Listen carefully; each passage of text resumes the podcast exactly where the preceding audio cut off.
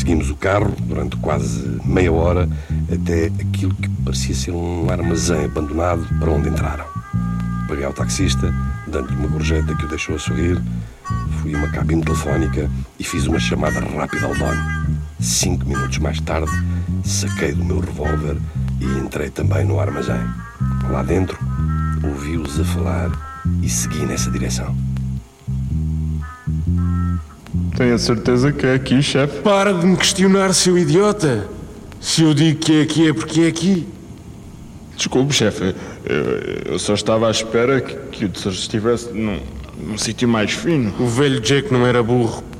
Um armazém como este é o sítio perfeito para esconder o saque. Pelo aspecto, já devia estar abandonado na altura. Noutro lugar qualquer, o mais certo era alguém já o ter encontrado. E como, como sabemos que não foi? Porque se tivesse sido seu mente capto, o mapa não estaria onde estava. Mas isso. Chega de perguntas e mexe-te, Forster. Não quero passar o resto da noite aqui a responder às tuas perguntas parvas. Segundo o mapa, a entrada para o sítio onde o saco do velho Jack está é algures nesta sala. Começa a procura de qualquer pista. Às ordens, chefe.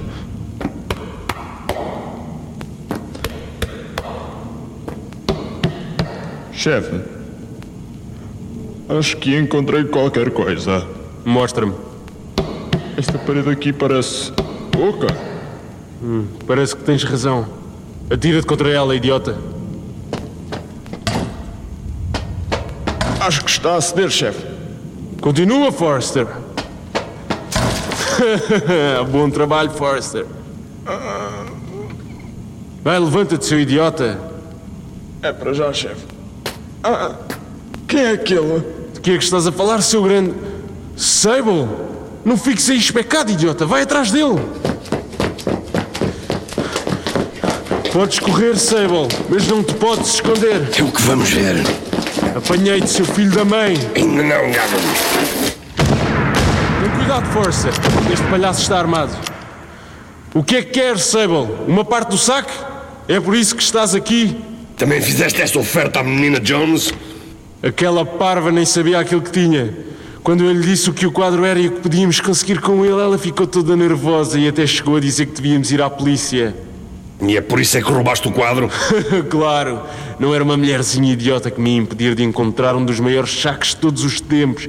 E também não vais ser tu. Agora me estavas a oferecer uma parte e já me queres matar, é isso? Que tal é que simplesmente me deixasses ir embora? Já tiveste a tua oportunidade de te afastares. Quando me vieste ver no dia em que Eren te contratou, eu quis pagar-te. Bastava teres aceitado e não estávamos aqui agora. Quer dizer, no dia que mataste a menina Jones.